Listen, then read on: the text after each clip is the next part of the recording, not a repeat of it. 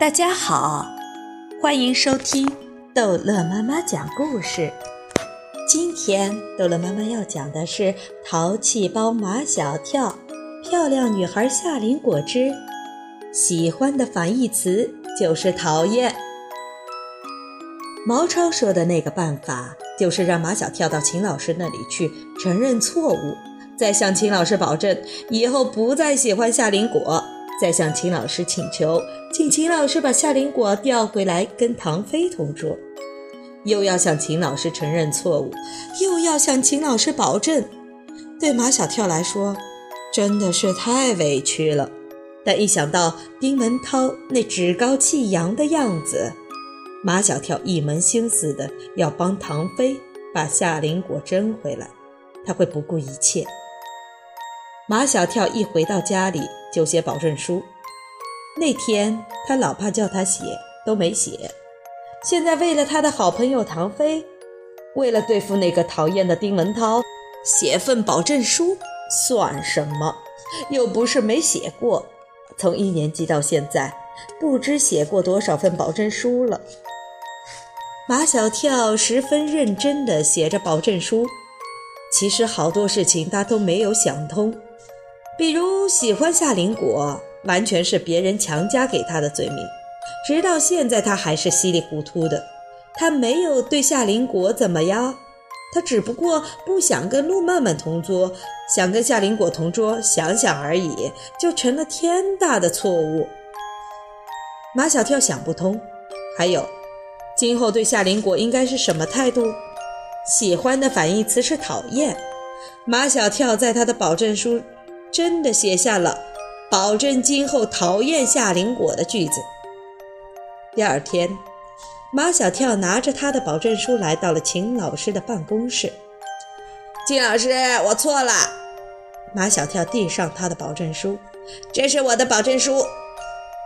秦老师有些莫名其妙，他没有叫马小跳来认错，也没有叫他写保证书呀。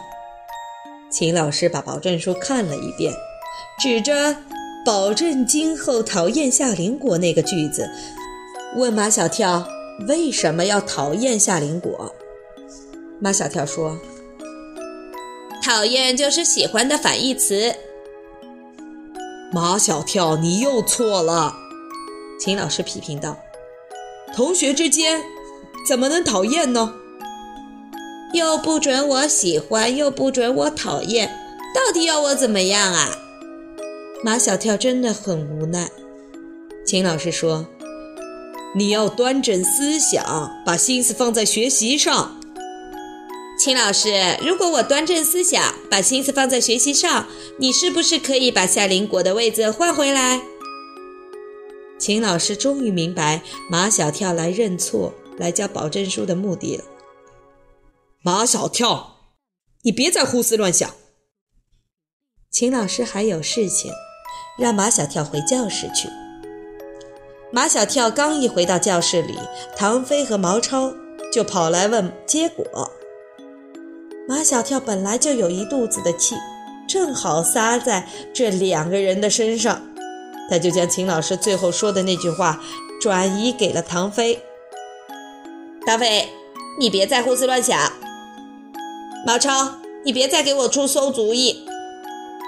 这一天，马小跳觉得自己很窝囊，违心的向秦老师认错，违心的写了那份该死的保证书，违心的保证今后要讨厌夏林果。马小跳，你真不是个东西。马小跳想打自己，但打哪儿都疼，所以他最终没有打自己。没有什么烦恼的事情可以把马小跳烦上十分钟，不到十分钟，马小跳便把那些窝心的事儿全抛到九霄云外去了。马小跳又成了快乐的马小跳。下午放学，轮到马小跳做清洁，所以他没有像往常那样跟唐飞他们几个一块儿走。马小跳刚出校门，就被夏林果拦住了。他一直都在这里等着马小跳。马小跳，你为什么要讨厌我？夏林果不像是生气的样子，他的声音柔柔的，眼睛里也没有泪花。马小跳说：“我不讨厌你，你讨厌我。”夏林果有根有据：“你在保证书里写了今后要讨厌我。”你怎么知道的？谁告诉你的？不用夏林果回答，马小跳就知道是毛超告诉他的。毛超嘴上的毛病很多，除了爱讲废话，还爱传小话。你说呀，马小跳，你为什么要讨厌我？夏林果不依不饶，他一定要问出个为什么来。从小到大，他就像一个高贵的小公主，生长在一片赞美声中。赞美的话听多了，夏林果已经麻木了。今天冷不丁的听说马小跳讨厌他，倒使夏林果对马小跳刮目相看了。他一定要知道马小跳为什么要讨厌他。你说呀，马小跳，你为什么要讨厌我？夏林果粘上了马小跳，寸步不离。这时候，马小跳的感觉好极了。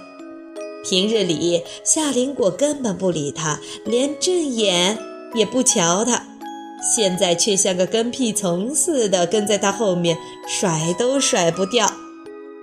马小跳大摇大摆地走着，不回答夏林果的问题。其实，他也没法回答夏林果的问题，因为他根本就不讨厌他。马小跳越不理夏林果，夏林果就越觉得他有款有型、与众不同。马小跳，你好酷哦！马小跳差一点激动的大叫。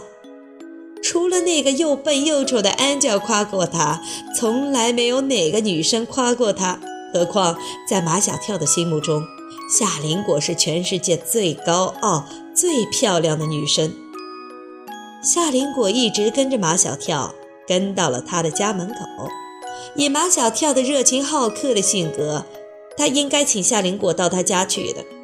他还会请他吃各种颜色的水晶果冻。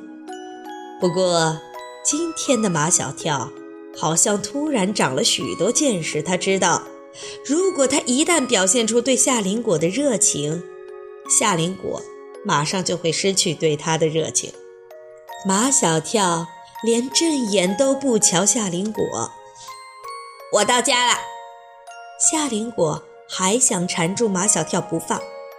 马小跳，求求你告诉我吧。马小跳的心里乐开了花，但他的脸上还是硬绷着。夏林果，我不会告诉你，我永远也不会告诉你。你走吧。夏林果走了。马小跳在后面看着他，看着他低着头，也不知道他是不是哭了。就在那一瞬间，马小跳的心软了，但很快又硬起来。对漂亮女生就得这样，你越不理她，她偏要来理你。明白这个道理，是马小跳这一天最大的收获。好了。这一集的故事就讲到这儿结束了，欢迎孩子们继续收听下一集的《淘气包马小跳》的故事。